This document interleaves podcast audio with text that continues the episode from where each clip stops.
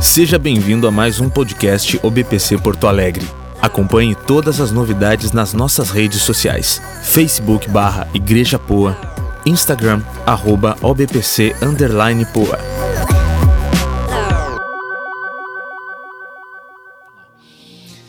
Eu quero nessa manhã começar refletindo com você, talvez pelos primeiros minutos, e depois essa reflexão de algumas perguntas, talvez bastante perguntas, para ali fazer pensar, entrar propriamente com a palavra.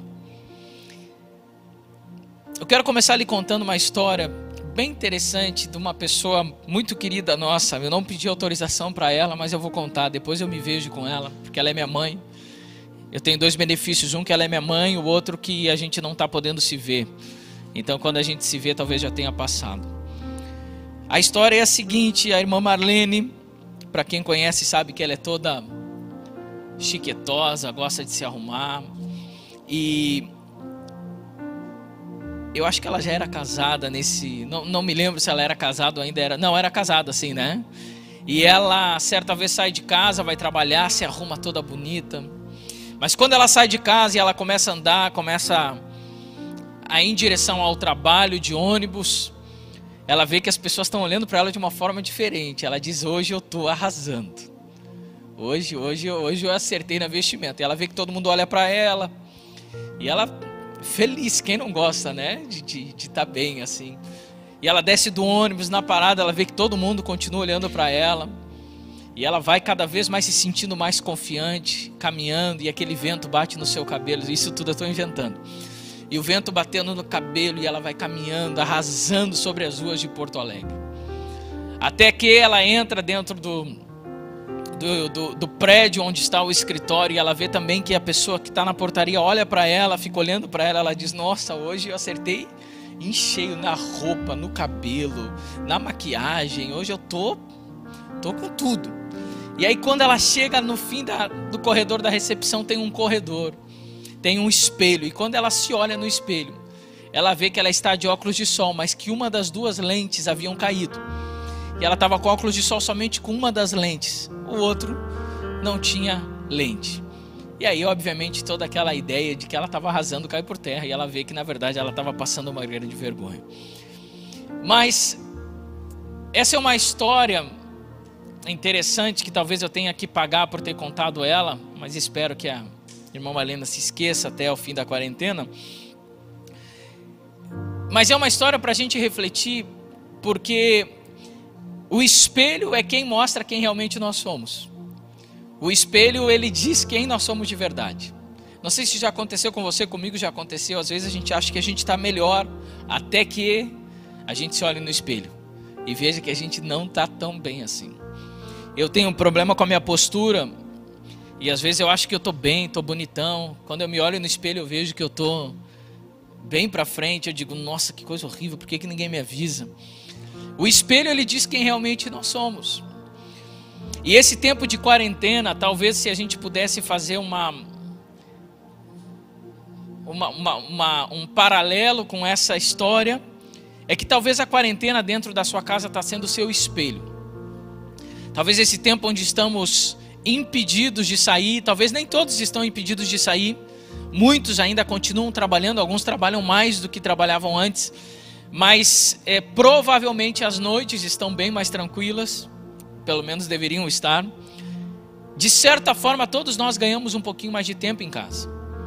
De certa forma, se alguém sai de casa, talvez o resto da família fique em casa. Os filhos estão em casa. E, e isso faz vir à tona muita coisa de quem realmente nós somos. Por vezes a gente sempre teve a desculpa de que a gente não tinha tempo de fazer algumas coisas. Filho, pai, não brinca contigo porque eu não tenho tempo para brincar. Eu não faço meu devocional porque eu não tenho tempo para fazer. Eu não leio a Bíblia porque eu não tenho tempo para ler a Bíblia. Eu não acordo mais cedo para orar, que nem os pastores fazem, porque eles só fazem isso. Eu trabalho. Se eu não trabalhasse, eu acordaria mais cedo. Muitos irmãos, nesse momento, estão impedidos de trabalhar. A pergunta é: como está realmente a sua vida agora? Quando as desculpas de tempo e outras coisas acabaram. Talvez esse é o tempo para a gente se olhar no espelho. E talvez o que você está vendo no espelho não é exatamente o que você gostaria de ver. você está percebendo, talvez está faltando uma lente. Que você não é aquilo que você achou que era. Olhando nesse espelho, talvez a gente consiga ver problemas no nosso casamento. Talvez a gente consiga ver problemas na vida espiritual, problemas no nosso caráter, problemas no nosso relacionamento com os nossos filhos, problemas no amor ao próximo, problemas na relação talvez que você tem com a TV, com a internet. Você sempre defendeu com unhas e dentes que você não era viciado, até que agora você está sendo convidado a parar um pouquinho, mas você não está conseguindo. Problemas com a sua própria carne, com os seus pecados, com quem você realmente é, com o pecado. Talvez problema com o corpo. Você disse: se eu tiver tempo, eu vou emagrecer. E você está percebendo que agora você tem tempo, mas lhe falta uma única coisa: a vontade. Vamos deixar essas perguntas penduradas e a gente volta para elas no final dessa mensagem, mas eu quero entrar em outras perguntas e numa reflexão talvez um pouquinho mais profunda, que tem a ver talvez com a base de todas essas perguntas, que é a raiz da minha e da sua fé. E essa raiz dessa fé, talvez ela vai mostrar o quanto nós estamos fracos, porque provavelmente a nossa fé está sem raiz. Pastor Olavo, há muito tempo atrás, pregou aqui na igreja sobre é, a questão de termos fé em Cristo. A fé na fé não resolve. Eu tenho fé, eu creio. O importante é ter fé. Como é bonita a tua fé. Nossa, eu fico tão feliz de te ver na igreja porque o importante é isso, é ter uma fé. Essa fé ela não resolve. São nesses momentos que a gente percebe que esse tipo de fé ele não resolve. E nessa manhã eu quero continuar lhe fazendo algumas perguntas para que a gente possa analisar como está a raiz da minha fé como está a raiz da sua fé. Como você está hoje na sua fé, no momento que a nossa comunhão está impedida. No momento que o fato de vir para a igreja, você está sendo impedido disso. Talvez a raiz da sua fé era essa. Era vir na igreja todos os domingos. A nossa comunhão ela é extremamente importante, ela é bíblica, ela é necessária. A gente poderia trazer muitos versículos, eu poderia trazer diversos versículos lhe explicando por que, que a comunhão é necessária. Por que, que a igreja, ela também, o reino do Senhor na terra se estabelece através da igreja. E por que, que a igreja tem um papel muito importante como comunidade e como comunhão entre os irmãos. Mas nesse momento nós estamos impedidos disso. E não são raras as vezes que você vai encontrar na Bíblia o Senhor permitindo o povo ser provado na sua fé através da proibição da comunhão. Quantas vezes o povo foi levado cativo a um outro povo pagão, foi impedido de fazer seus cultos, de orar. Quantas vezes a igreja primitiva foi impedida de se reunir como igreja.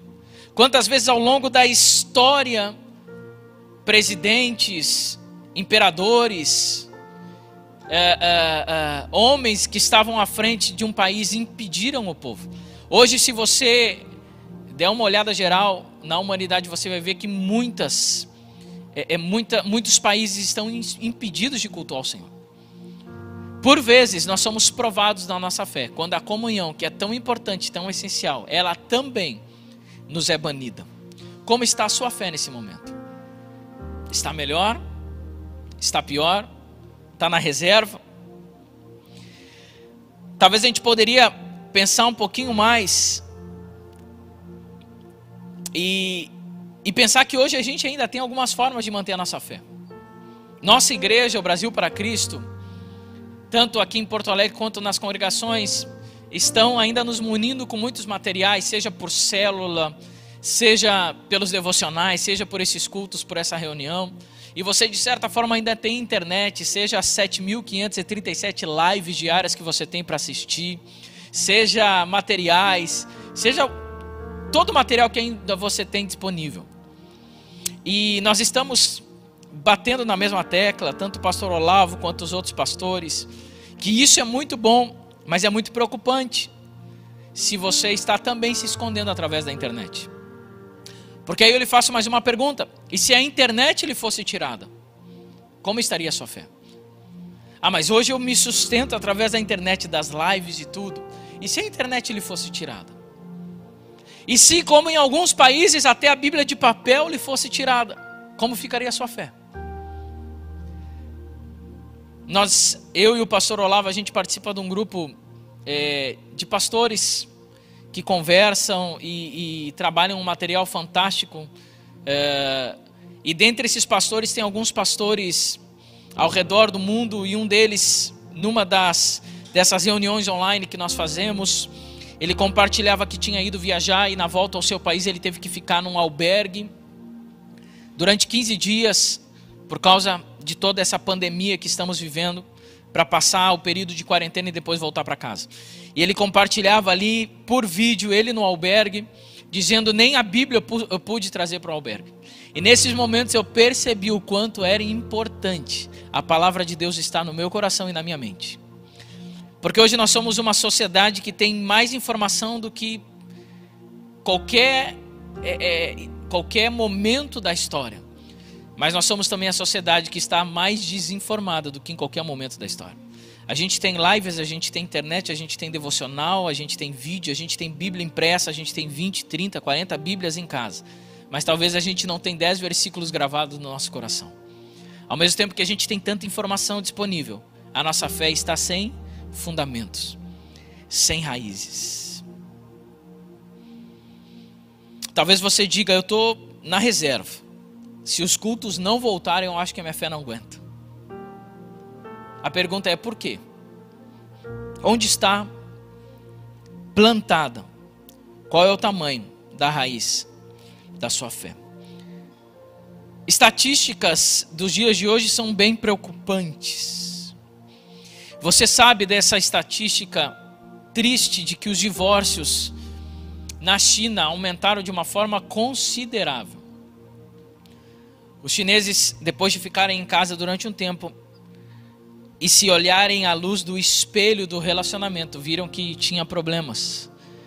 E eles resolveram que se separar era a melhor opção ou a única. Há estatísticas de que os portais de pornografia aumentaram consideravelmente a divulgação dos seus materiais. Só um deles constatou que o consumo dos seus materiais aumentou 31% nos últimos dias. Um dos estudos na qual eu li diz que os estudos indicam efeitos psicológicos negativos como sintomas de estresse pós-traumático, sintomas depressivos, tristeza, tristeza, estado confusional e irritabilidade. Pelo fato de estarmos em casa. Talvez esse esse espelho não está sendo tão bom em alguma área da nossa vida.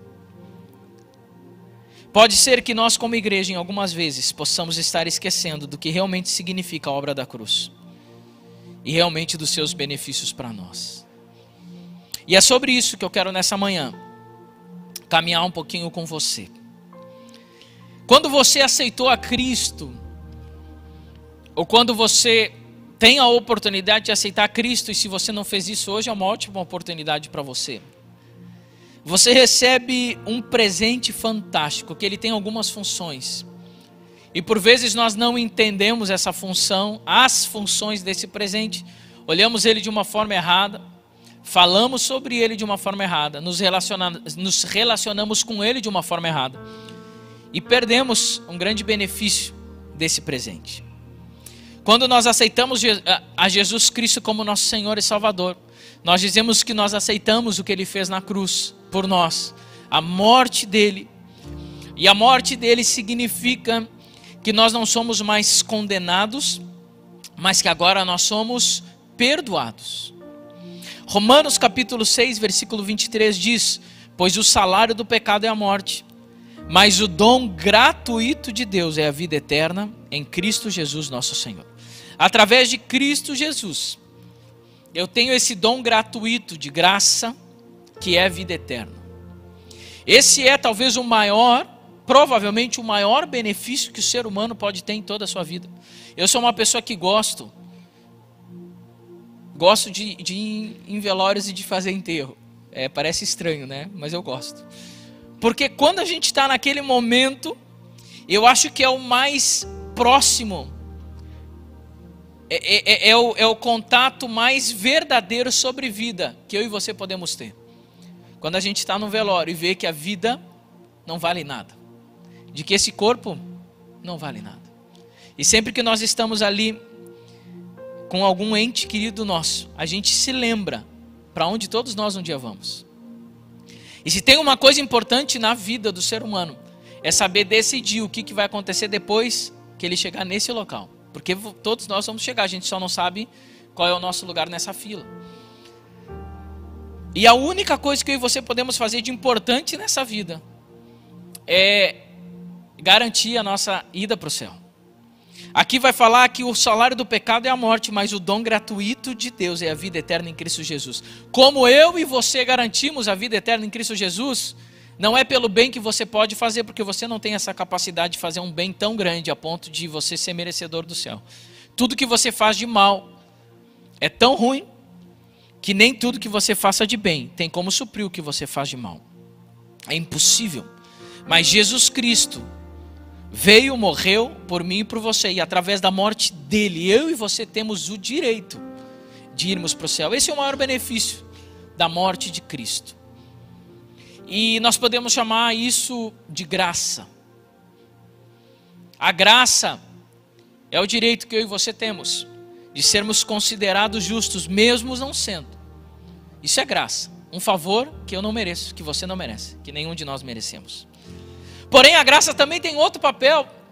Eu não vou dizer que é o mais importante, porque o mais importante é ir para o céu, sem dúvida nenhuma. Mas também é um papel importantíssimo e um papel que a igreja, infelizmente, fala muito pouco. A igreja brasileira fala muito pouco disso. Nós usamos a graça como um perdão absurdo dos meus pecados. E a gente ama falar sobre graça porque falar sobre graça quer dizer que eu posso continuar pecando e Deus vai continuar me perdoando. Eu vou continuar pecando e Deus vai continuar me perdoando. O que de certa forma sim é verdade. E é gostoso ouvir mensagens assim porque às vezes o pecado começa a provocar uma culpa em nós. E você sabe do que eu estou falando, porque o pecado provoca em você culpa. E quando a gente ouve dizendo Jesus morreu na cruz por nós, o que é uma verdade. Mas às vezes provoca um efeito ao contrário, dizendo então eu não preciso parar de pecar. O que é uma tremenda inverdade bíblica. Porque a graça não vem só com o benefício de me levar para o céu, mas a graça tem um outro benefício e um papel fundamental para enquanto estivermos aqui na terra. E é esse benefício que eu quero que você nessa manhã entenda. Desfrute dele e transforme a sua casa, o seu lar, num pedacinho do céu, neste tempo que nós estamos vivendo. Na manhã do sábado passado, agora ontem, eu levantei um pouquinho mais cedo, que julgo confessar para os irmãos que está é, tá sendo bem difícil nesse tempo. Tirando os dias que nós estamos trabalhando, aqueles dias que a gente não está trabalhando, dá vontade de dormir até um pouquinho mais tarde. Mas nesse sábado eu consegui levantar um pouquinho mais cedo e fui para a sala e comecei a orar. E sempre que a gente ora, obviamente a gente se lembra de quem nós somos. E quando a gente lembra de quem a gente é, a gente tem vergonha de quem a gente é. E eu orando ao Senhor e pedindo perdão por quem eu sou, pedindo perdão pelos meus pecados, pedindo perdão por coisas da nossa vida que ainda nos ficam nos amassando de coisas que nós cometemos, de erros, de pecados que cometemos. E quando eu estava ali ajoelhado orando, o Senhor me colocou na minha cabeça Romanos 5:20. Coisa muito difícil de acontecer comigo. Romanos 5:20. Eu levantei, abri a Bíblia e fui ler Romanos 5:20. E Romanos 5:20 diz o seguinte: A lei foi introduzida para que a transgressão fosse ressaltada. Mas onde aumentou o pecado, transbordou a graça, a fim de que assim como o pecado reinou na morte, também a graça reine pela justiça para conceder vida eterna mediante Jesus Cristo, nosso Senhor. Aqui está justamente falando que a lei foi introduzida para ressaltar a transgressão. Aqui o papel da lei está sendo usada como um espelho. A lei, por vezes, ela, ela é colocada para mostrar o que você faz de errado. Se não tivesse uma lei dizendo passar o sinal vermelho é errado, logo passar o sinal vermelho não seria errado. Então a lei, ela vem um dos papel, um dos papéis da lei é mostrar a podridão do ser humano. É servir como um espelho para mim e para você e mostrar o quanto nós somos ruins e quanto nós estamos distantes daquilo que o Senhor quer que, que, que estejamos. E quanto nós não somos merecedores para estar com o Senhor. A lei nos mostra os nossos pecados. Mas ao mesmo tempo que a lei mostra o quão ruim você é, diz que a graça do Senhor vem para que onde antes habitou o pecado, agora reine a justiça para conceder vida eterna. Mais do que lhe salvar, a graça também vem lhe transformar. O outro papel que a graça tem, ela vem para nos capacitar para servir ao Senhor. A graça também tem o papel de capacitação do ser humano, para ele ser possível de agradar ao Senhor. Eu creio nisso.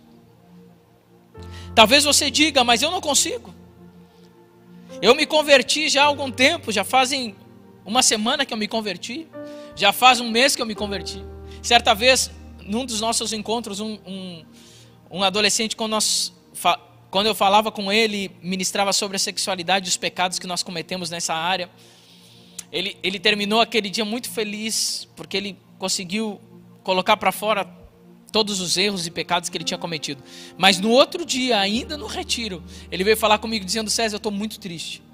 Eu disse: O que, que foi, cara? Eu acordei de manhã e aqueles mesmos pensamentos voltaram. E eu olhei para ele e digo: Mas e qual a surpresa? Eu digo: Tu achou que uma vez confessado tu ia ficar imune a isso? Não, nós somos seres humanos. E nós vamos continuar lutando com o pecado até que a gente possa ir com o Senhor. E aí a gente não lute mais com o pecado. Mas o grande benefício que nós temos, o grande presente do Senhor para nós enquanto ainda vivemos nessa terra, é que a graça vem para me capacitar, para que eu tenha mais força para vencer os desejos da carne. Se você está dizendo eu não consigo, bem-vindo ao clube daqueles que ainda não conseguem, mas que tentam todos os dias. Bem-vindo ao clube daqueles que tentam caminhar, mas tropeçam, mas têm o benefício de, com a graça do Senhor, serem capacitados novamente para levantar e dizendo: agora eu vou conseguir. A graça tem esse papel. Romanos capítulo 6, versículo 16 diz: Somos escravos daquilo a quem nos entregamos. Não sabem que quando vocês se oferecem a alguém para lhe obedecer como escravos, tornam-se escravos daquele a quem obedecem? Escravos do pecado que leva à morte ou da obediência que leva à justiça? A carta aos Romanos, pelo menos os primeiros capítulos, Paulo ele vai fazendo um paralelo entre graça e, e, e, e lei, entre sermos controlados pela carne ou pelo espírito de uma forma magistral. E se você puder e tiver essa eh, eh, esse tempo no dia de hoje ou amanhã ou na semana, leia Romanos desde o capítulo 1, mas leia de forma corrida, você vai entender melhor tudo isso que Paulo vai fazendo, ele vai falando que o Senhor, através de Jesus Cristo, nos livrou do laço do pecado e nós não somos mais condenados pelo que fazemos, mas agora nós somos livres pela graça. Aí depois ele termina o capítulo dizendo: Uau, que fantástico, eu não sou mais condenado. E ele começa outro capítulo dizendo: E agora continuaremos pecando então deliberadamente? Aí ele diz: Uau, era isso que eu estava pensando mesmo. E ele depois termina dizendo: Não, de forma alguma.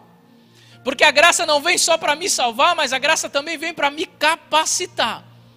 Para eu não ser mais dominado pela carne.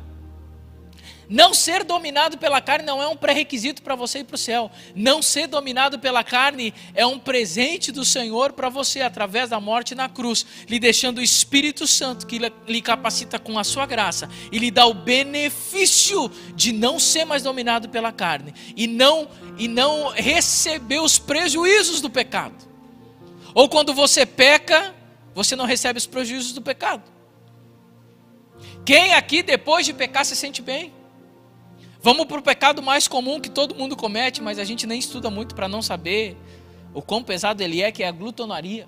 Apesar da Bíblia dizer claramente que os glutões não entrarão, não herdarão o reino dos céus. Eu me preocupo com isso. Por isso que eu não estudo a fundo para saber o que, que isso quer dizer. Porque a Bíblia também diz que se a gente é meio ignorante em alguns assuntos, Deus deixa passar. Então, nunca faça um estudo, pastor Olavo, sobre glutonaria. Nenhum pastor acho que fez ainda. Está todo mundo com medo. Mas vamos para o pecado da glutonaria. Você faz um churrasquinho. Depois você come 46 pedaços de carne. Porque você não conseguia parar. E não conseguia parar. E quando você estava quase terminando, o assador vem e diz, e diz aquela frase que não é bom dizer. Diz: Deixei o melhor para o final. Aí ele corta aquela carne, aquela gordurinha. Que, que, a gordura é do Senhor. Se você ler o livro de Levítico, você vai ver que o Senhor pedia gordura. O sacrifício às vísceras tinha que ser jogado fora, mas ele disse: A gordura é minha. Se Deus falava que a gordura era dele, porque é bom. Aí tira ali a gordura, aquela picanha, aquela costela. Você já não aguenta mais. Você olhou para a maionese, até ele repugnou a maionese. Mas quando chega a carne, você diz: Eu vou comer mais um pouco. E você come. Depois de você fazer isso, o que, que você sente? Alegria? Acho que não. A minha filha Milena, nesse tempo, está comendo bastante. A gente está comendo bastante em casa. E um dia desses, ela comeu, comeu, comeu, comeu. E ela é toda feliz, toda alegre, toda faceira. Quando ela terminou de comer, ela se afastou um pouquinho da mesa e fez assim.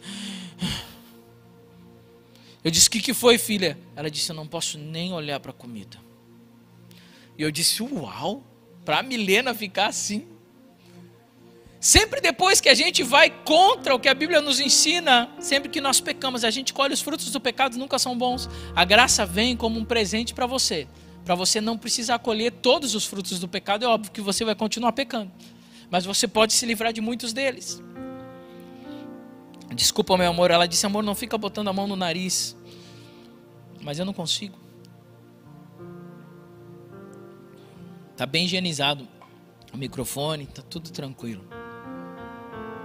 Romanos capítulo 6, versículo 12. Portanto, não permitam que o pecado continue dominando o corpo mortal de vocês, fazendo que obedeçam os seus desejos. Aqui é interessante porque às vezes a gente coloca toda essa toda esse, essa responsabilidade no colo do Senhor. E a gente se atira nos braços da graça, dizendo: é Deus que me capacita. E eu peco porque eu sou ruim mesmo. O Senhor que é bom, eu não sou bom. Em mim só tem maldade, em mim só tem coisas ruins. O meu papel aqui na terra é continuar pecando, porque onde, onde abundou o pecado, superabundou a graça, como nós acabamos de ler. Isso não é uma verdade que você vai encontrar em inúmeros versículos. Eu não trouxe todos, eu tinha um monte anotado, mas não, não trouxe todos para essa mensagem. Vocês vão ver que Paulo diz, não só Paulo, outros escritores da Bíblia também vão dizer, o próprio Deus fala para Caim lá no início, dizendo: o pecado está em você, cabe você dominá-lo. Deus fala para Caim.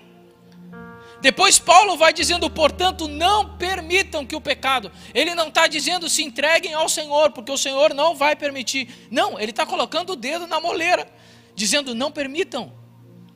Esse papel é de vocês. O Senhor já deu a graça. Jesus Cristo já morreu na cruz. A condenação saiu sobre vocês.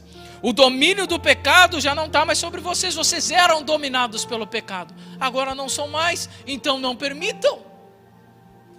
Não permitam que o pecado continue dominando o corpo mortal de vocês, fazendo que vocês obedeçam aos seus desejos. É possível viver uma vida sem obedecer aos desejos da carne? A Bíblia diz que é. Eu consigo, bom, aí é outros 500. O meu versículo, que eu trago para todos, a Kelly sabe de cor. Acho que todo mundo sabe de cor. Romanos, capítulo 12, versículo 2. Eu nem anotei ele aqui porque não precisa mais. Não vos conformeis com este mundo, mas transformai-vos pela renovação do vosso entendimento, para que possais experimentar a boa, agradável e perfeita vontade de Deus. É interessante que, para mim, aqui é, é uma das chaves da teologia de Paulo se é que a gente pode chamar teologia de Paulo, não é teologia de Paulo, é, é da teologia que Paulo está querendo explicar. Porque Paulo ele vem, ele vem falando muita coisa sobre carne, sobre espírito, que a gente não é mais dominado pela carne, mas é dominado pelo espírito, que se a gente obedecer à carne, a gente vai ser escravo da carne, mas se nós obedecermos ao espírito, seremos escravos do espírito. A grande pergunta quando a gente ouve coisas assim é, é a grande pergunta: como fazer isso? Mas como que eu faço isso? Eu já entendi, mas não consigo. E, e para mim, Paulo, em Romanos capítulo 12, versículo 2, ele escreve, ele desenha. Ele não só desenha, ele tira do papel, ele bota em 3D, em holograma. Ele, ele, ele escancara para nós, dizendo: tem uma forma de você não se conformar com o mundo e você desfrutar da graça de Deus como a força que lhe, que lhe impulsiona a conseguir ser, ser, servir ao Senhor. E a forma é renovando a vossa mente, se transformando, uma nova natureza. Romanos 12 ele convida para ser novo. Romanos 12 vai lhe dar a ideia de que você sim pode ser diferente, que a sua natureza pode ser transformada, de que aquele marido brigão e rabugento, ele pode ser um marido gente fina, pode ser um marido educado. A esposa pode acordar de manhã e ter um café preparado para ele, para ela. A louça limpa. O banheiro limpo, oh Jesus, imagina, olha quanta ideia para essa quarentena. A esposa pode ser aquela esposa que chega de noite e diz: Amor, vem aqui que eu vou fazer uma massagem nos seus pés. Aí ele diz: Não, mas peraí, eu cheguei do trabalho agora, meus pés não estão tão limpos. Ela diz: Mas eu te amo. Aí ela bota a máscara, enche o pé de que boa aí e faz uma massagem. Mas amor, tu nunca fez isso. Eu nunca fiz, mas a partir de agora eu vou fazer. Porque minha natureza está sendo transformada. Ela pode transformar aquele adolescente que era viciado em pornografia, em se fechar no seu quarto e quando abre o celular para fazer o que ele sempre fazia, ele diz hoje não. Mas como hoje não? Porque ele desfrutou do benefício da graça de poder ser transformado de dentro para fora. Natureza mudada. Transformem-se pela renovação da vossa mente. Em Filipenses capítulo 4, versículo 11, que é outro versículo que eu gosto muito. Paulo, para mim, ali, ele vai falar um, um, um, versículo que todos conhecem, o 12 é o mais conhecido. Que ele vai dizer: Não estou pedindo isso. É, vou ver se eu me lembro. Qualquer coisa você lê depois. Não estou pedindo isso porque eu esteja necessitado. E no versículo 11 ainda ele diz: Pois eu aprendi aprende a viver feliz e contente em qualquer situação. E depois no 12 ele vai dizer é, é, é, o final do 12 que todo mundo conhece. Pois tudo posso naquele que me fortalece. O 13. Mas o 11 para mim, para mim a chave de todo esse texto está no 11. Quando ele diz: eu não estou pedindo isso porque eu esteja passando necessidade, porque eu aprendi. É interessante entender que Paulo, em Filipenses capítulo 4, ele está escrevendo em Roma, provavelmente preso, ali onde é era o fim do seu ministério, praticamente mais para o fim do que para o início, bem mais para o fim. Alguns acreditam que Paulo não sai mais de Roma. Essa não é uma, não é as últimas cartas da prisão, mas são as cartas da prisão já de Roma, onde Paulo lá sim também vai escrever suas últimas cartas da prisão. E Filipenses está no fim do ministério de Paulo. E só em Filipenses Paulo vai dizer: Eu aprendi a estar feliz e contente em qualquer situação. Se ele diz que ele aprendeu, é porque em algum momento ele não sabia. Você não vai ver isso nos outros escritos de Paulo. Mas em Filipenses ele senta na prisão e diz: Eu aprendi. É tempo, nesse tempo que nós estamos passando, é tempo de aprender. É tempo de, de olhar para o espelho, ver o que está errado e a gente aprender. Assim como Paulo, aprender. Talvez você não está passando o melhor momento da sua vida. Talvez você está se deparando com dificuldades que você não encontrava. Talvez agora com para aqueles que têm filhos, né? O homeschooling não era tão bonitinho, a gente até defendia. Por que, que o Brasil não libera o homeschooling? Lá na é schooling? Anne? Isso? Né? Por que, que o Brasil não libera isso? Os Estados Unidos têm. Eu duvido que algum brasileiro que tenha ficado esses dias com o filho em casa, fazendo aula em casa, queira a liberação do homeschooling. Se o Brasil pensar em liberar, acho que muitos pais vão para a rua dizendo: não, por favor, não. Não porque a gente não ama os nossos filhos, mas é difícil, é mais complicado você querer trabalhar e os filhos ali pedindo atenção, tendo que aprender, continuar estudando. Esse é o seu papel, na verdade, sempre foi o nosso papel. A gente às vezes delega demais aos professores. Esse é o seu papel como pai. E aí depois disso você tem a esposa que às vezes não está bem, o filho, a mãe, o pai, não pode sair de casa. E todos esses espelhos que vão mostrando quem você realmente é. Você está tendo a oportunidade de aprender. Colossenses capítulo 3, versículo 2 diz: mantenham o pensamento nas coisas do alto e não nas coisas terrenas. Aqui Paulo começa talvez a lhe dar o exercício. Se ele diz como fazer para você desfrutar dessa graça e como fazer para você poder vencer o pecado, ele vai dizer é, é, é, se transformando. Mas aí depois vem outra pergunta, mas como eu me transformo? Ele responde no próprio Romanos, capítulo 12, versículo 2, dizendo: através da renovação da mente. Mas como eu renovo a mente? E aqui eu separei três versículos para nos, nos ajudar como a gente renova a mente. Renovar a mente não é só orando. Renovar a mente é indo para a prática da renovação da mente. Uma delas está aqui em Colossenses capítulo 3, versículo 2: mantenha um pensamento nas coisas do alto e não nas coisas terrenas. Aqui já vai falando. Está dizendo para você, não pensa nessas coisas aqui, mas pensa no alto. Quando você começar a se preocupar com todas as notícias, pensa no alto. E diz, Senhor, não é que eu estou imune à preocupação, claro que a gente como humano se preocupa, mas eu entendo. E meu coração descansa, eu sei que tu continua no controle de tudo e eu sei que na verdade, na verdade, a minha vida mesmo está na eternidade. Então, se daqui a pouco o Senhor tem preparado para mim para que eu vá para a eternidade, por mais que a minha humanidade, a minha carne não entende isso e por vezes eu fico preocupado, eu descanso no Senhor.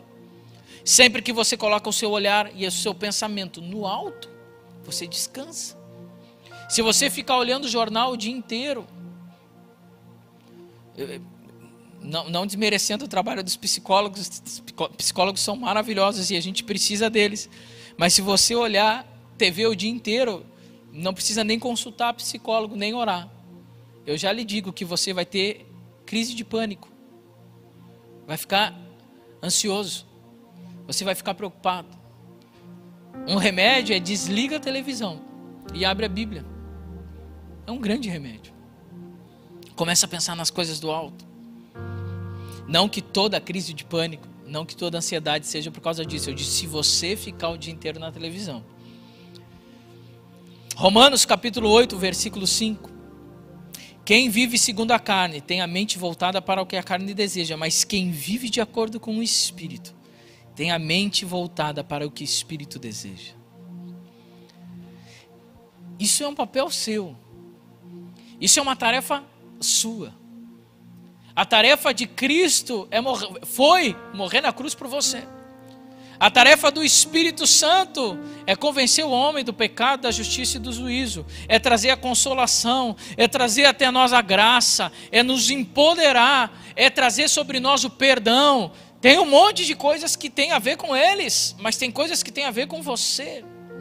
Se você viver de acordo com a carne, a sua mente vai pensar nas coisas da carne, e se sua mente pensar nas coisas da carne, você está segundo o padrão do mundo. Mas se você viver de acordo com o Espírito, a sua mente pensa nas coisas do Espírito, e se a sua mente pensa nas coisas do Espírito, você está se transformando naquilo que o Espírito quer que você se transforme, e você aproveita da boa, da perfeita e da agradável vontade de Deus. Isso é prático. Isso não é teórico. Filipenses capítulo 4, versículo 8 diz: Finalmente, irmãos, tudo que for verdadeiro, tudo que for nobre, tudo que for correto, tudo que for puro, tudo que for amável, tudo que for de boa fama, se houver algo de excelente ou digno de louvor, pense nessas coisas.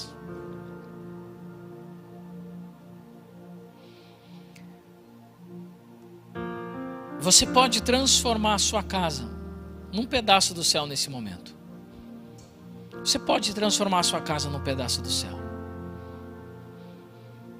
O que, que o Senhor tinha para fazer por você, Ele já fez, Ele morreu na cruz. Ele deixou o Espírito Santo, que está presente aí no seu lar.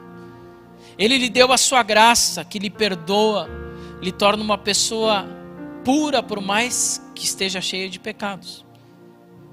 Isso é mediante o arrependimento e a sua confissão de pecado. E a confissão de que você o aceita como Senhor e Salvador.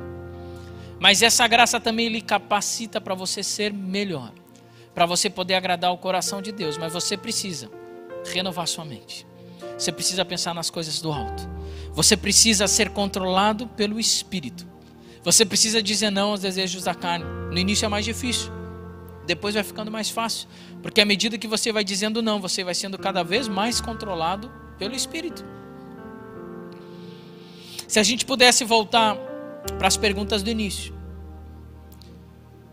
talvez a pergunta seria: o que, que realmente você está vendo quando você olha no espelho?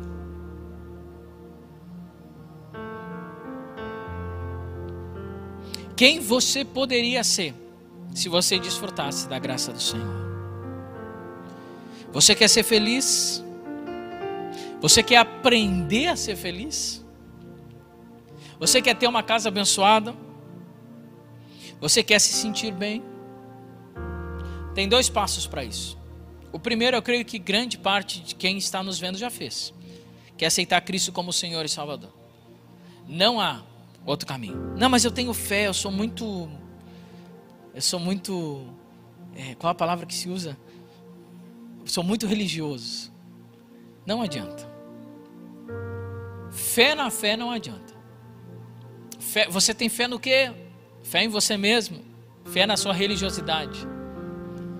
A única fé que pode lhe trazer algum benefício é a fé em Cristo Jesus. Esse é o primeiro ponto. Não adianta você querer fazer outra coisa na sua vida se você não passar pelo primeiro ponto. Não, mas é que eu gosto, eu vejo vocês, a gente sente uma paz do coração, é tão bom.